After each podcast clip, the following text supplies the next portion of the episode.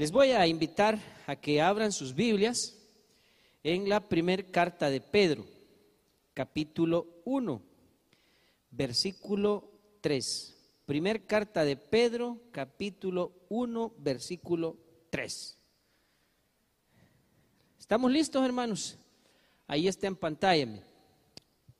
Leamos del 3 al 9, vamos a leer esta noche. Bendito el Dios y Padre de nuestro Señor Jesucristo, que según su gran misericordia, mire, ¿cómo es la misericordia de Dios? ¿Qué hizo? Nos hizo volver a nacer, eso es renacer, ¿verdad? Dios, por su gran misericordia, nos hizo volver a nacer para que tengamos una esperanza viva por la resurrección de Jesucristo de los muertos, para una herencia incorruptible, es decir, Él nos hizo volver a nacer para que tengamos acceso a esa herencia que es incorruptible, incontaminada e inmarcesible, reservada en los cielos para todos nosotros, que sois guardados por el poder de Dios mediante la fe, para alcanzar la salvación que está preparada para ser manifestada en el tiempo postrero en lo cual vosotros os alegráis, aunque ahora, oiga esto, ahora, en este tiempo, ¿verdad? La salvación se va a manifestar en toda su plenitud en el día postrero. Pero ahora, por un poco de tiempo, y el Señor dice, por un poco de tiempo, si es necesario, tengáis que ser afligidos. ¿En qué, hermanos? En diversas pruebas, ¿verdad? Si es necesario, quizá algunos tengamos que ser afligidos con algunas pruebas, para que sometida a prueba vuestra fe, mucho más preciosa que el oro, el cual, aunque perecedero, se prueba con fuego, sea hallada en alabanza, gloria y honra cuando se sea manifestado Jesucristo, a quien amáis sin haberle visto, en quien creyendo, aunque ahora no le veáis, os alegráis con gozo inefable y glorioso, obteniendo el fin de vuestra fe, que es la salvación de vuestras almas. Oremos, mis hermanos. Querido Dios, esta noche te pedimos que por favor nos edifiques, nos consueles, nos redarguyas, Señor, con tu palabra. Aumenta nuestra fe, Señor. Fortalece nuestra vida espiritual, si alguno de nosotros en este momento está pasando por alguna prueba, Señor, por alguna aflicción, pues esta noche te pedimos que tú nos des esa fe para poder sobrellevar esas aflicciones y esas pruebas y poder, Señor, mantenernos firmes y volvernos cada día más fuertes espiritualmente. Señor, habla a la mente y al corazón de tu iglesia, de cada uno de tus hijos, Señor, que con actitud reverente y con hambre y sed reciben esta noche tu palabra, Señor. Bendice a todos los que tienen hambre y sed de ti en esta hora, mi Dios. Por favor, háblanos. Dios mío, de manera personal, me pongo delante de ti y te pido de nuevo, Señor, que me uses, que me inspires, que pongas en mis labios tus palabras, Señor. Que no venga yo a decir lo que yo quiero, lo que yo siento o lo que yo pienso, sino lo que tú, Señor, nos quieres decir esta noche.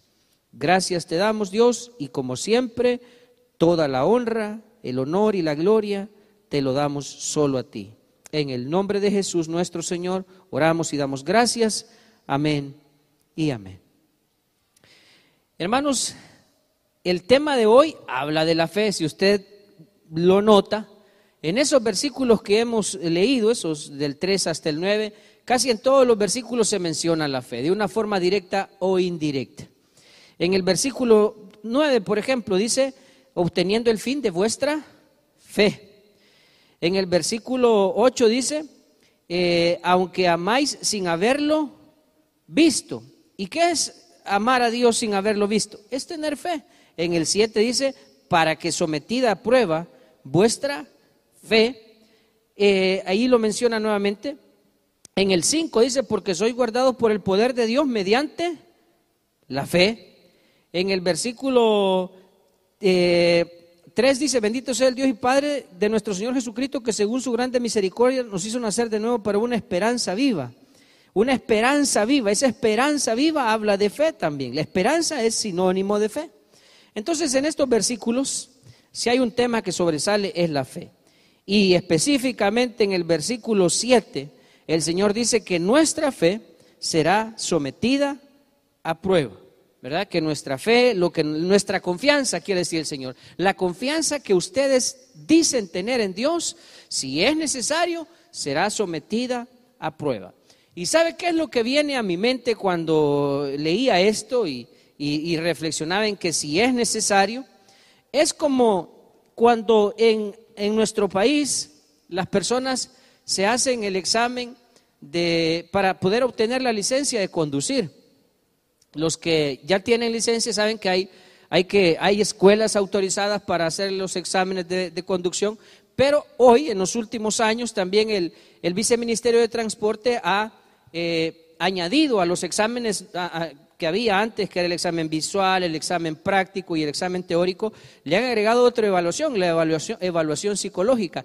Y esa sí hay que irse a hacer al, viceministerio de transporte, ¿verdad? Yo cuando saqué la licencia todavía no hacían esa evaluación y solo me fui con la empresa que, hace los exámenes, los pasé y luego me fui a presentar a la, a la eh, oficina, que en este caso es Sertracen o Sertracen, la encargada de extender las licencias. Pero me dijeron, cuando, cuando iba a tramitar la licencia, me dijeron, usted ya está aprobado, sus exámenes, ya usted pasó la, la, prueba y está calificado para tener una licencia de conducir. Pero en Certracen, el sistema al azar selecciona algunas personas que llegan a solicitar su, su licencia y al azar eligen a uno y le hacen otra prueba como para ver si de verdad la persona está calificada y no es que las empresas examinadoras hacen trances y, a todo el mundo le dan los, los exámenes a prueba, pero dicen que es al azar, el sistema lo hace y de repente alguien sale sorteado, mire usted, le vamos a ir a hacer las pruebas, ¿verdad? Le hacen el examen teórico, el práctico, el visual,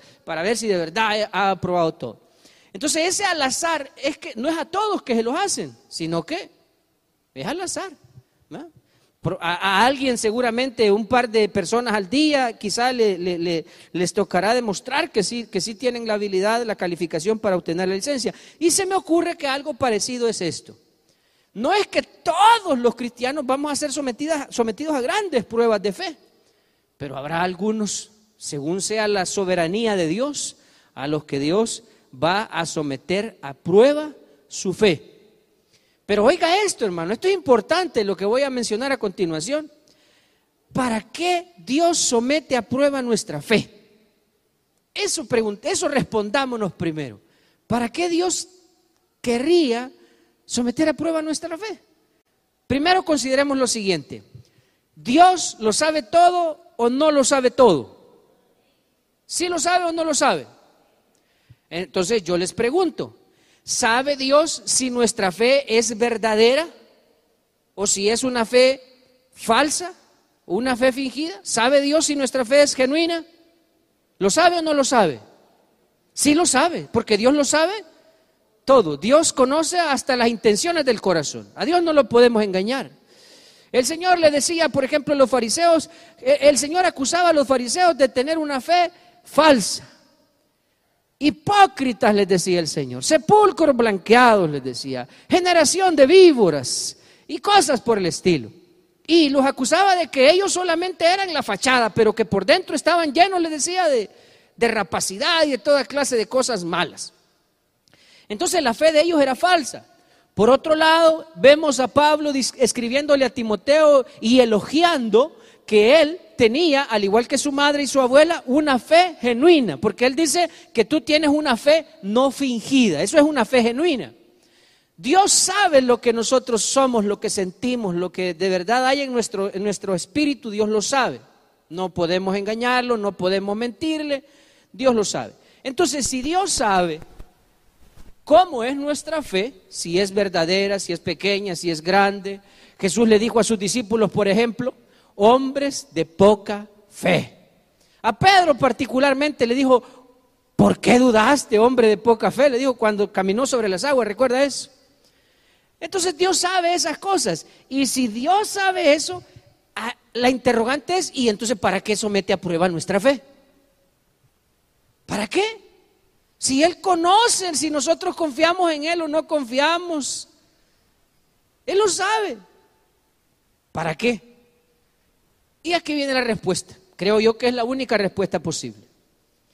Dios somete a prueba nuestra fe, primero para mostrarnos a nosotros, a nosotros, a los que estamos siendo sometidos a prueba, para mostrarnos a nosotros quiénes somos en realidad.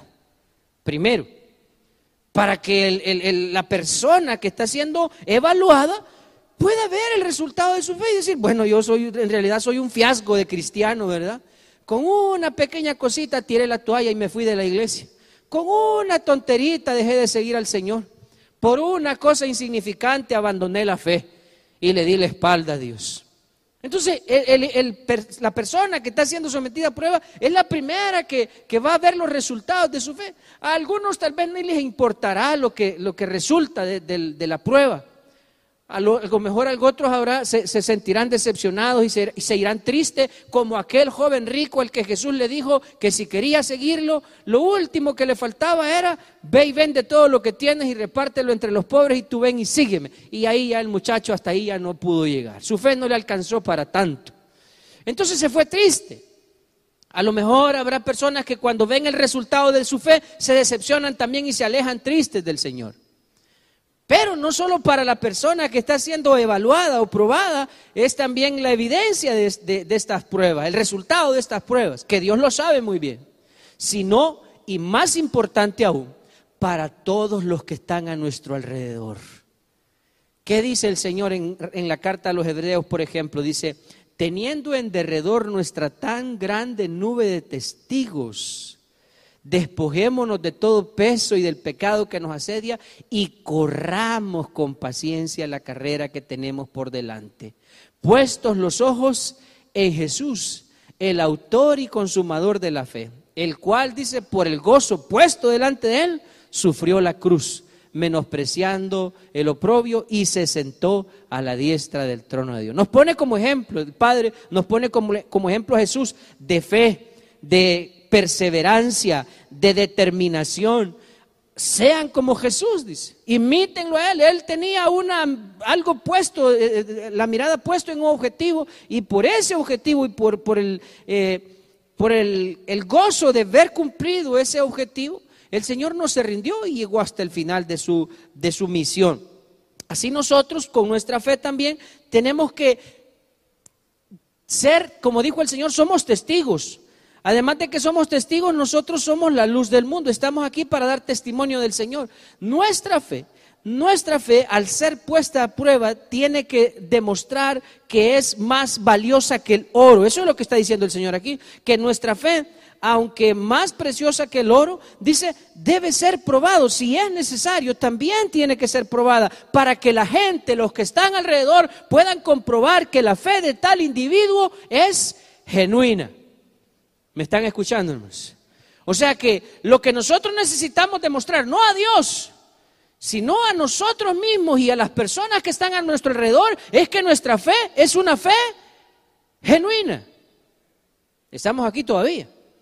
Entonces yo le voy a decir algo que, que le va a sonar extraño esta noche. Pero yo necesito que usted me demuestre a mí que su fe es genuina. ¿Me escuchó eso? O sea, usted debe demostrarme a mí que su fe es genuina. Y yo le voy a demostrar a usted que mi fe también es genuina. ¿Y cómo se lo voy a demostrar?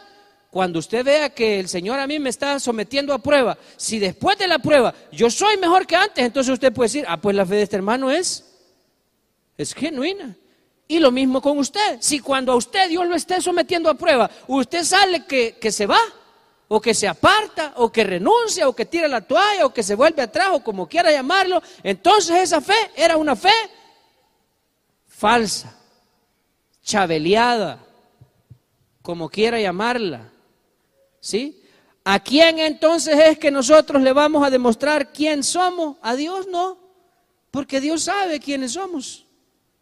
Ya entendimos eso, ¿verdad? Nos queda claro que Dios lo sabe. Los que, los que no lo sabemos somos nosotros mismos. ¿Quiénes somos? Y respecto al prójimo tampoco no sabemos quiénes somos. Así es que, poquito a poco, los que son de Cristo, como quien dice, mire, esto es como también parecido, ¿verdad? Se me viene a la mente como cuando las construcciones, ¿sí? En, la construcción de una casa, una casa de ladrillo. Normalmente en las construcciones se utiliza arena, cemento, grava, ladrillos, hierro. Pero para preparar el cemento, para pegar los ladrillos, los albañiles utilizan arena, pero no utilizan la arena así ordinaria, sino que ¿qué hacen con la arena? La cuelan, ¿verdad? Así se dice. La cuelan. Para quitarle las piedras más grandes, porque esas, si, si la, pusieran así, los ladrillos quedarían, no quedarían uniformes, porque las piedras estorbarían a la hora de poner la mezcla entre ladrillo y ladrillo. Entonces le quitan las piedras grandes y solo pasa la. Eh, en realidad son piedras también, la arena son piedras, pero. ¿Verdad? Pasa la, la arena y esa es la que se utiliza. Entonces así somos nosotros en el Señor. Las pruebas es como que nos pasen por el colador, va. Y cada vez que nos pasan por la zaranda, porque así le dicen los albañiles, ¿verdad? La zaranda, cada vez que nos zarandean, siempre algunos no pasan. ¿Me, me comprende? ¿Qué estoy diciendo? Que, por ejemplo, la situación por la que estamos pasando en este momento, podríamos llamarla o considerarla una zarandeada. Y en esta zarandeada algunos ya no pasaron, tristemente. No aguantaron la zarandeada. Pero los que pasaron son los que, ah, va, ok, esto demuestra que son los, los que son y los que dicen que son. Cuando yo entendí estas cosas, eh, eh, eh, me quedó claro a qué se refería el Señor Jesucristo cuando decía el que persevere hasta el fin, este será salvo. A mí me habían enseñado este pasaje, o lo había escuchado en otras ocasiones, y yo pensaba que el Señor decía esto como un requisito. O sea, yo lo veía como que si quiero ser salvo, tengo que perseverar hasta el final, que eso, eh, eh, o sea, que el galardón lo voy a recibir hasta hasta que me muera. Si me muero en Cristo, entonces fui salvo, me salvé, me logré salvar. Así lo veía yo. Pero luego, como le digo, ya cuando entendí mejor las cosas, me di cuenta que no es un requisito para ser salvo, sino que es la evidencia. ¿Y cómo es eso, hermano? Que uno dice no es requisito, sino que es la evidencia. Sí, la evidencia es que yo soy salvo desde el día en el que el Señor me hizo nacer de nuevo, un 17 de mayo de 1998. Y yo no es que me voy a salvar por todos los años que persevero en el Señor, no. Voy a demostrar al final de mis días que había sido salvo desde el primer día que le entregué mi vida al Señor o que le rendí mi vida al Señor. Pero se va a quedar demostrado, por eso dije es una evidencia, porque como dijo el Señor, el que llegue hasta el fin este será salvo. Espero que no lo haya confundido y que me haya, que me haya comprendido lo que quise decir. Que los que son de Cristo, pues, a, través del tiempo, de las pruebas, de las dificultades y de todo lo que pueda venir en esta vida, se van a mantener. Porque la evidencia de que su fe es verdadera, de que es una fe genuina, una fe que merece alabanza, es que venga lo que venga, se van a, se van a mantener firmes. Esa es la evidencia. Y de eso está hablando el Señor en este pasaje. Que nuestra fe, el versículo 7 eh, dice, para que sometida, sometida a prueba vuestra fe, mucho más preciosa que el oro, aunque él es perecedero, se, prueba con fuego, sea hallada en alabanza, gloria y honra cuando sea manifestado Jesucristo. Le he pedido a mis hermanos que me pongan el pasaje, ese mismo, eh, la misma porción en la versión traducción al lenguaje actual. Vamos a leer el versículo 7 en esta versión, mira, ahí lo van a poner en, en pantalla. Traducción al lenguaje actual dice el versículo 7. La confianza que ustedes tienen, ¿verdad? La fe, vuestra fe es mucho más preciosa que el oro, dice allá. La confianza que ustedes tienen en Dios es como el oro. Así como la calidad, calidad del oro se pone a prueba con el fuego, la confianza que ustedes tienen, o sea, la fe, ¿verdad? La confianza que ustedes tienen en Dios se pone a, prueba con qué dice aquí? Con los problemas. ¿Cómo se va a poner a prueba que, que, nosotros somos del Señor, que confiamos en Él, de verdad? ¿Cómo se va a poner a prueba? Con los problemas. Vaya, hoy póngale nombre usted al problema. ¿Cómo se llama su problema?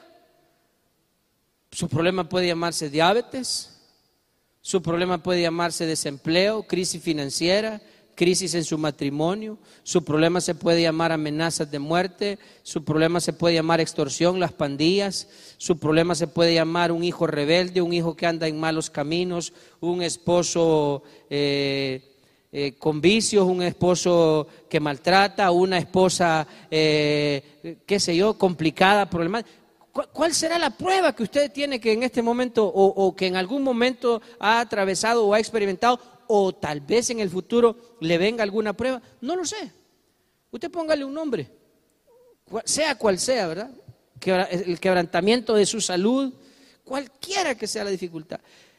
Posiblemente esas cosas, probablemente es la manera en que Dios está poniendo de manifiesto si nuestra fe es verdadera o, o no lo es. Probablemente, no lo sé. Ahora yo le hago una pregunta en este momento a usted. Y si Dios está tratando de poner de manifiesto lo que somos y lo que no somos, usted, usted, si Dios lo estuviera probando en este momento, usted, ¿cuál quisiera que fuera el resultado de esa evaluación? ¿Cuál quisiera que fuera el resultado? ¿Se entiende la pregunta? O sea, ¿qué quisiera que, surgiera de la prueba? Que terminaran diciendo, ah, pues no, este era chabeleado. Este era un falso cristiano. ¿Eso quisiera usted que resultara de la prueba? ¿O usted quisiera que como resultado de esa prueba quedara demostrado que usted es un cristiano fiel y verdadero? ¿Verdad que sí? Entonces, ¿qué hay que hacer cuando el Señor, si es su voluntad, si es su voluntad, porque así lo dice en este pasaje, si es necesario, tengamos que ser sometidos a diversas pruebas que nos aflijan y cosas. Entonces, si Dios permitiera que esto pasa, ¿qué tendríamos que hacer nosotros? ¿Qué tendríamos que hacer?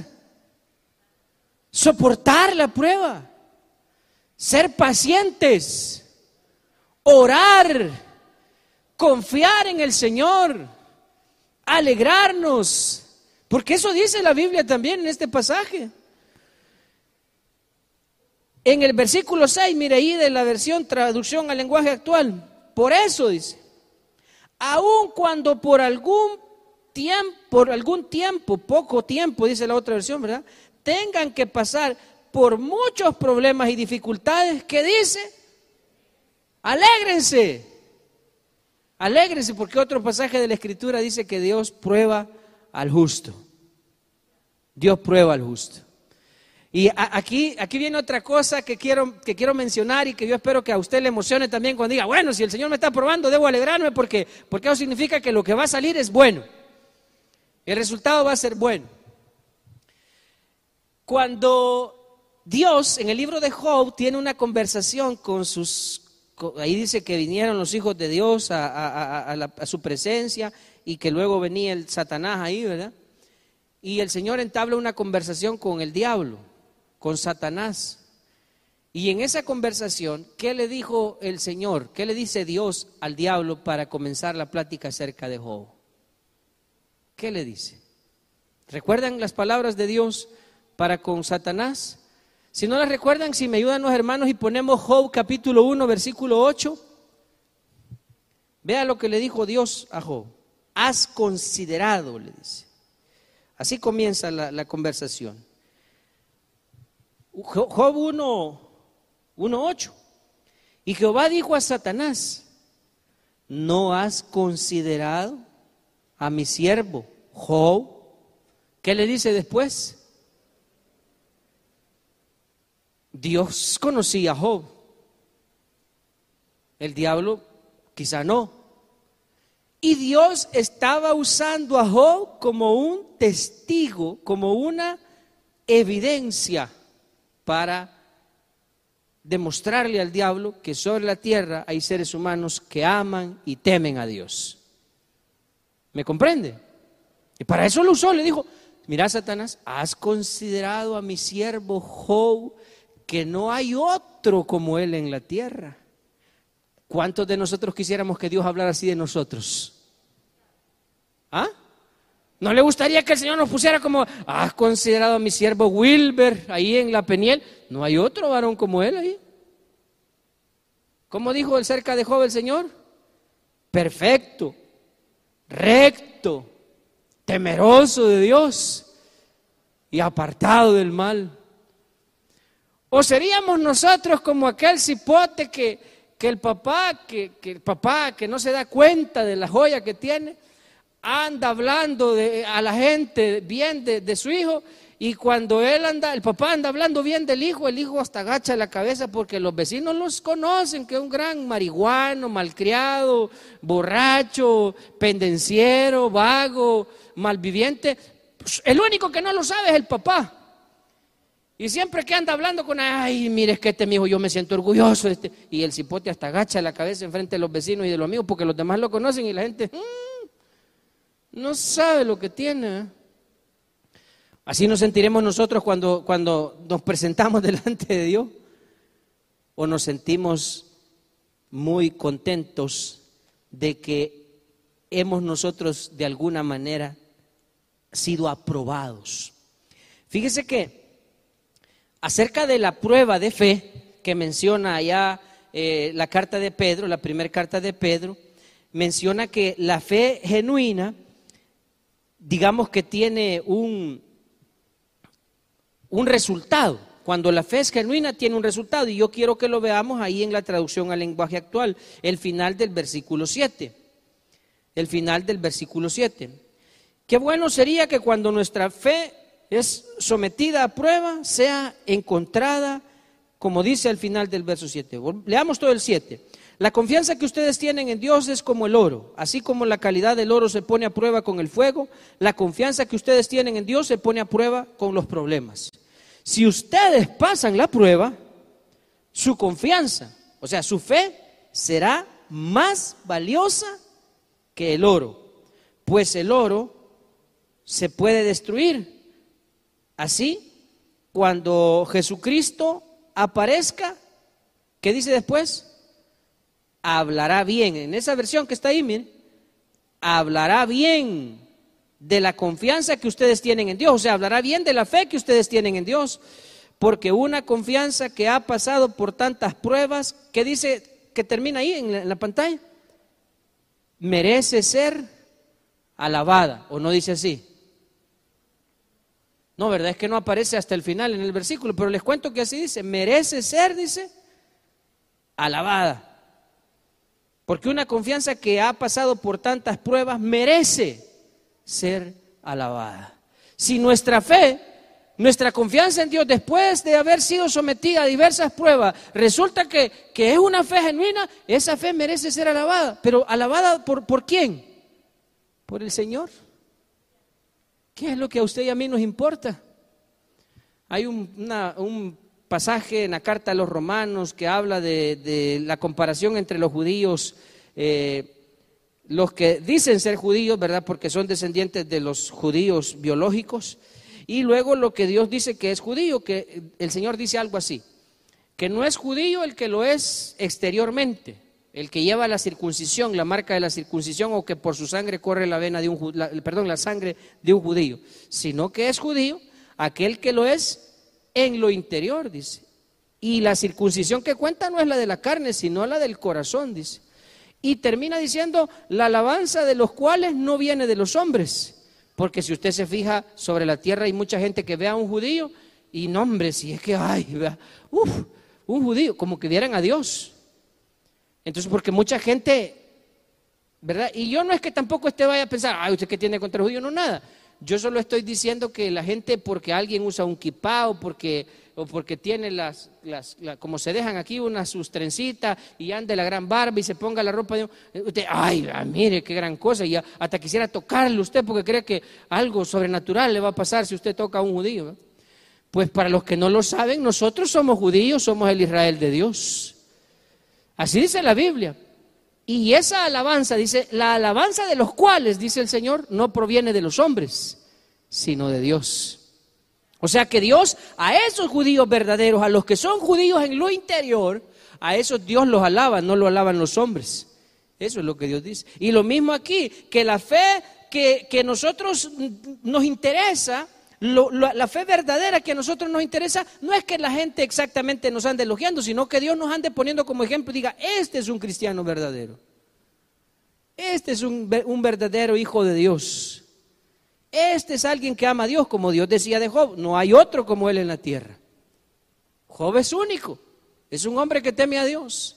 Así también Dios habló de otros personajes en la Biblia. Eh, eh, eh, el punto es, hermanos, que cuando nosotros, nuestra fe es genuina, es una fe que ha sido probada por el fuego de las pruebas, la alabanza, el reconocimiento, nosotros lo vamos a recibir de nuestro Dios. Y esa fe genuina obtiene algunos resultados y yo se los voy a mostrar. Váyase conmigo eh, al versículo 8. En el 8, digamos. Ustedes dicen, aunque nunca han visto a Jesucristo, lo aman y creen en Él. Estoy en la traducción al lenguaje actual. Y tienen una alegría tan grande y hermosa que no puede describirse con palabras. No sé si alguno de ustedes habrá visto físicamente al Señor, yo no lo he visto. Yo creo que Él existe, y yo afirmo algunas veces que he hablado con Él, aunque nunca lo he oído tampoco, pero es como la sensación de sentir, yo sentí que Dios me habló. ¿Cuántos han, dicho alguna vez o han sentido que Dios les ha hablado?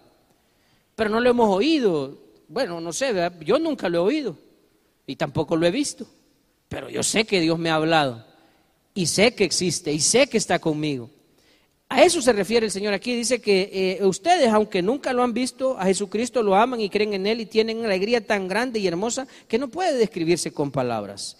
Ustedes viven alegres porque ya saben que Dios los salvará y por eso confían en Él. El resultado, uno de los frutos de que nosotros tengamos una fe verdadera es que somos salvos por el amor de Dios. Somos salvos. O sea, Dios como regalo de esa fe genuina lo que nos da es la salvación. Y, desde luego que esa fe tampoco es algo que proviene de nosotros, sino que Dios nos la da. La fe genuina es un regalo de Dios. La Biblia así lo afirma en la carta a los Efesios capítulo 2 versículos 8 y 9. La fe para salvarnos es un regalo de Dios. Otro de los, de los beneficios, además de ser salvos, por esa fe verdadera hay otro beneficio y se lo muestro en el versículo 5. Siempre ahí en la traducción al lenguaje actual. Ustedes confían en Dios, dice el 5, que es, es, ustedes tienen fe en Dios. Y por eso Él los protege con su poder. Oiga, por confiar en el Señor, ¿qué es lo que recibo yo? Protección. Yo confío en Él y Él me protege. ¿Qué pasaría si yo en lugar de confiar en Dios dijera, bueno, yo me voy a comprar una mi pistola? Hmm. Así cualquiera que me salga en la calle o cualquier amenaza yo me lo quiebro. Eso de alguna manera demostraría que nosotros no confiamos en el Señor. Amén, hermano. Mire, yo voy a ir a hacer un mandado de noche, pero yo por si las dudas me voy a llevar el corvo y ¿Qué será, qué, podrá garantizarnos mejor nuestra seguridad? ¿Un arma de fuego? ¿Un arma blanca? Así les dicen, ¿verdad? Los, los cuchillos, navajas, arma blanca. O la protección de Dios, o los ángeles del Señor. ¿Quién podrá defendernos mejor? Dios. Dios es el que nos puede defender mejor que cualquiera de, esas cosas. Entonces, y esa protección también es el resultado, hermanos, de que nosotros confiemos en Él. Y de cualquier enfermedad también Dios nos puede librar. Y de cualquier problema Dios nos puede sacar si nosotros confiamos en Él. Otro pasaje de las Escrituras dice, no te he dicho que si crees verás la gloria de Dios.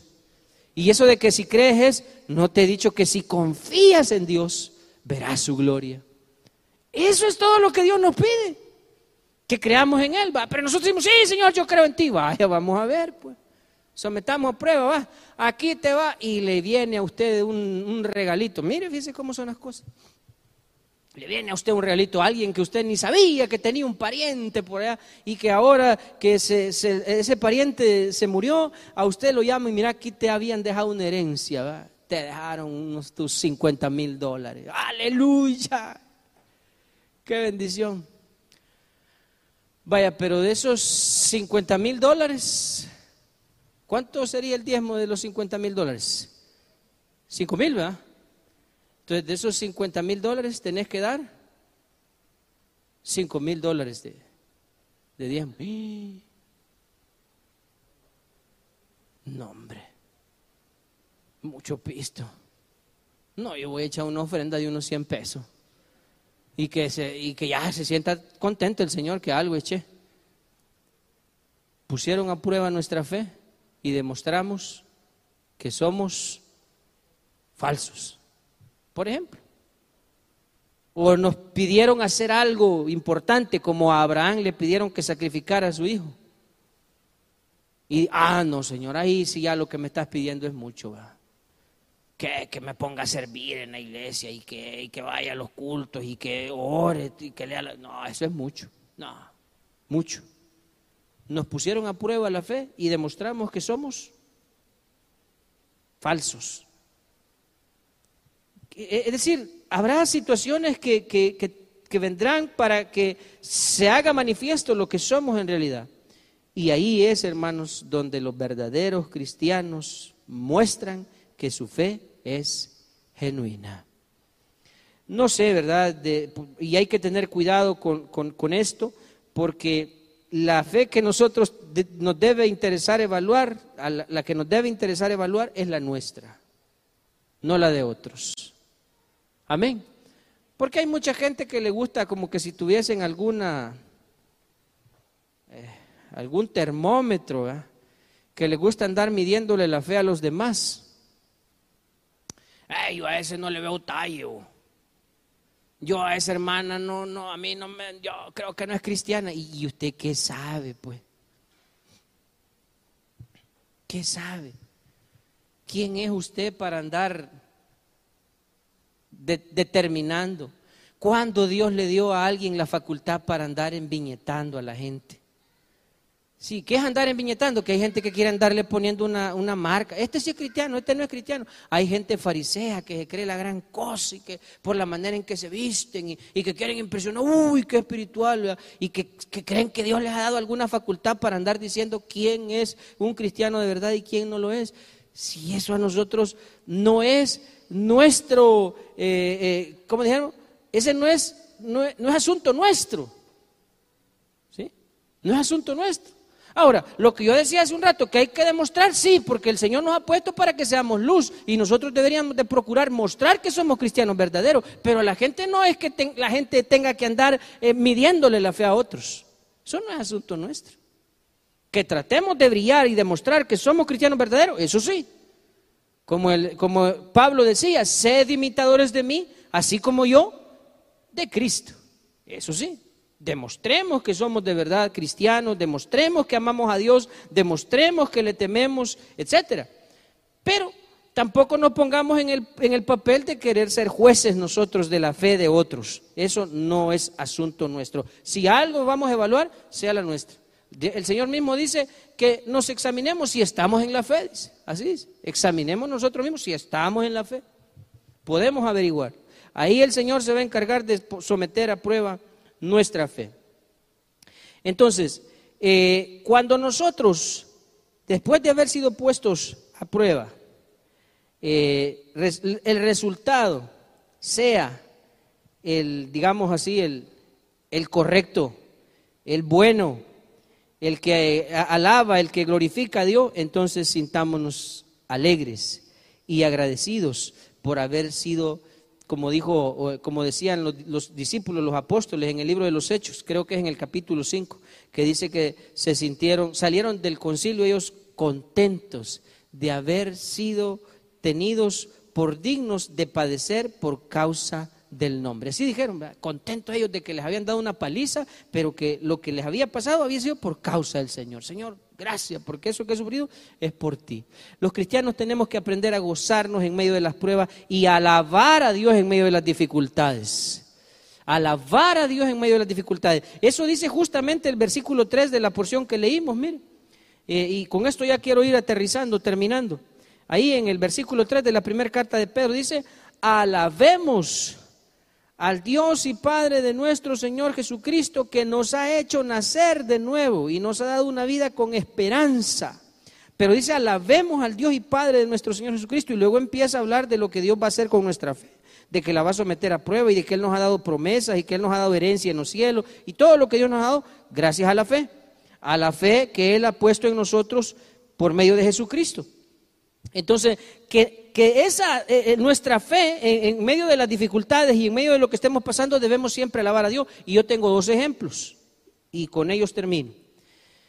El ejemplo de Job, cuando a Job le vienen a decir una tras otra noticia, se murieron, te robaron los camellos, se murieron tus vacas, se murieron todos tus hijos, una tras otra, la mala noticia, una tras otra, una tras otra. Yo digo que una persona, eh, bueno, no, sé si eso es soportable, pues, que todas esas malas noticias juntas, hermano. Hay personas que con solo saber que están en quiebra en los Estados Unidos se arrojan de los edificios, se quitan la vida, con saber que están en quiebra financiera por dinero, se arrojan de los edificios. Un montón de suicidas allá en los Estados Unidos.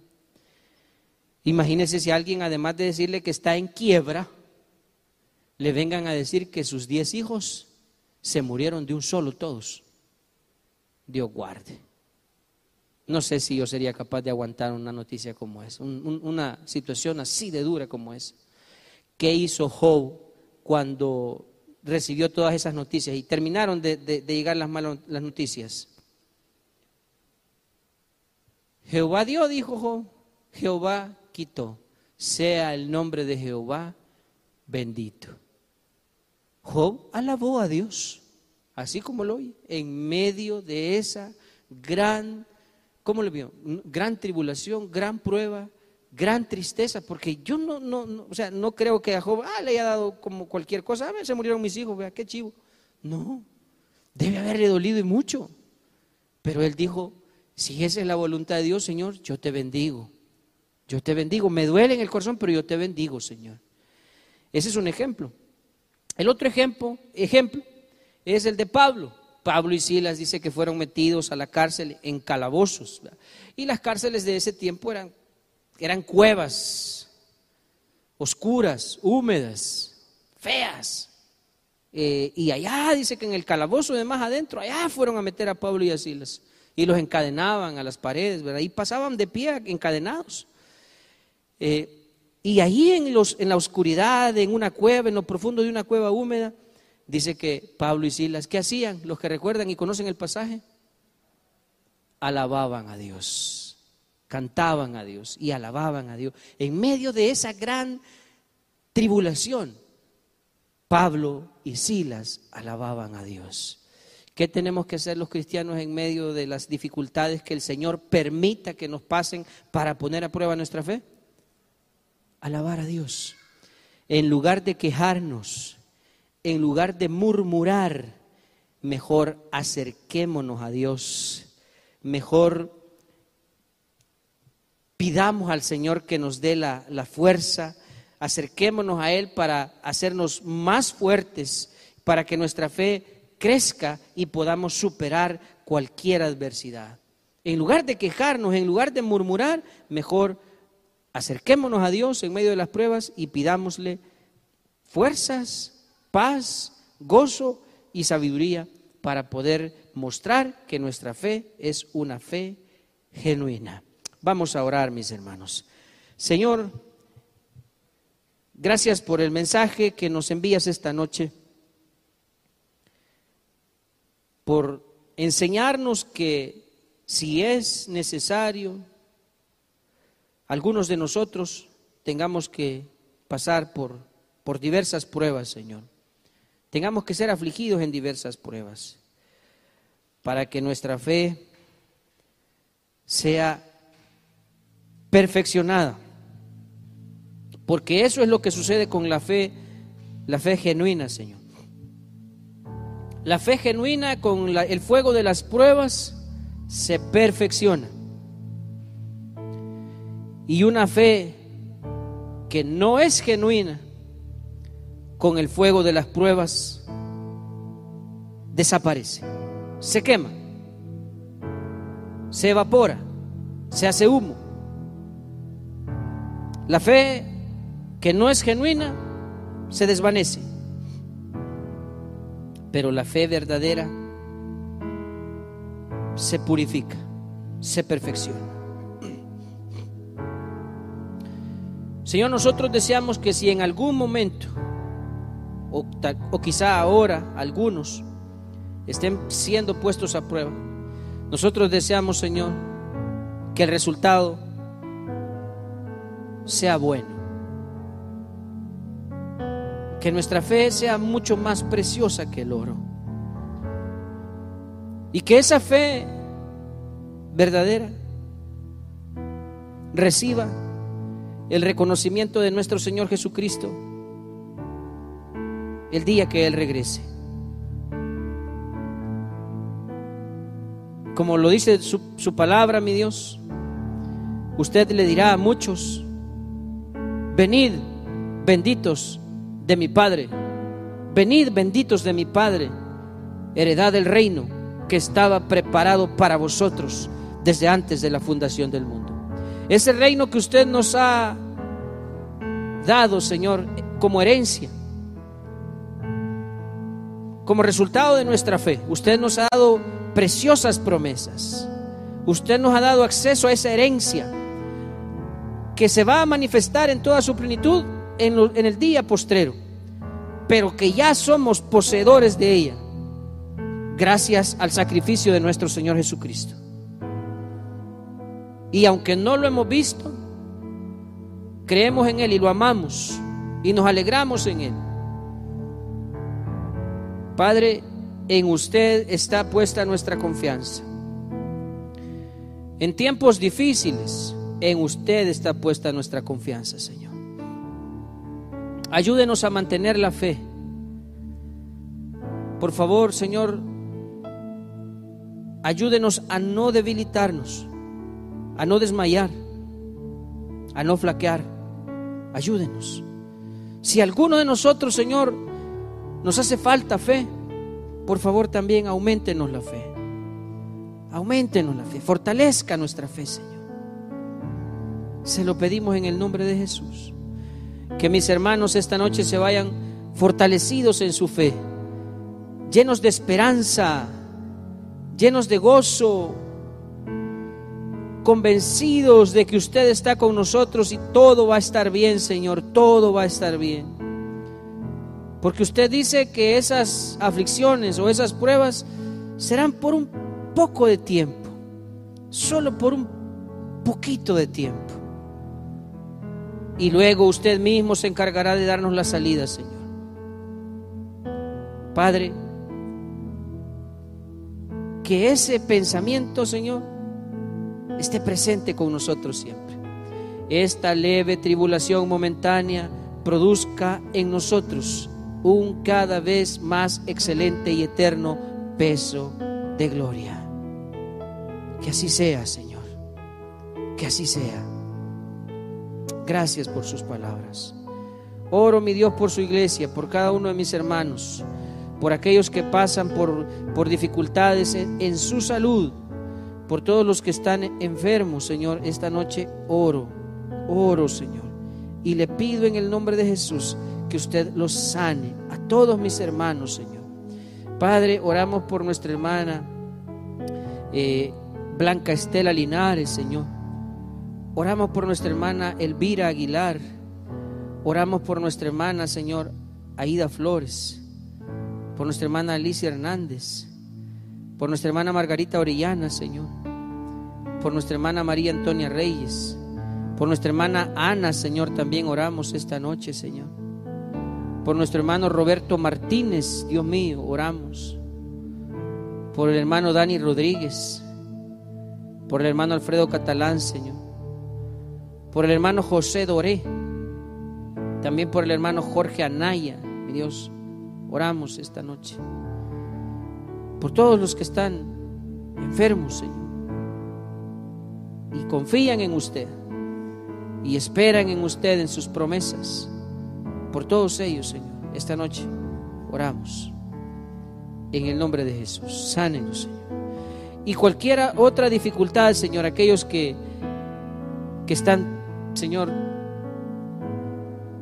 que temen porque los han amenazado, porque viven en lugares peligrosos, porque tienen trabajos arriesgados. Señor, por todos ellos, esta noche le pido, Señor, que usted les dé a mis hermanos paz, que usted les haga sentir que no están solos y que no están desamparados, Señor, que usted cuida de ellos, que usted los va a librar del mal. Por favor, Señor. También aquellos, Señor, que se sienten desamparados porque están sin empleos, porque tienen dificultades económicas. Señor, esta noche usted también déles paz, déles esperanza, mis hermanos. Aumenteles la fe y hágales saber y sentir que usted tiene cuidado de ellos y que nada les hará falta. Y que usted los va a ayudar, Señor, a, a solventar cualquier necesidad, cualquier problema. Los que tienen problemas en sus familias, Señor, en sus casas también, Señor hágales sentir que usted está ayudándoles, que usted está ahí con ellos y que esto pronto va a estar mejor, Señor. En el nombre de Jesús, ayude a mis hermanos en sus necesidades, en sus pruebas, en sus aflicciones. Sosténgalos en sus brazos, Señor, y ayúdelos a salir victoriosos. Gracias le doy, Señor, en esta hora. Alabo y bendigo su nombre. Le doy toda la honra y la gloria, Dios mío, solo a usted, Padre, Hijo y Espíritu Santo. Le bendecimos. En el nombre de Jesucristo nuestro Señor. Amén y amén.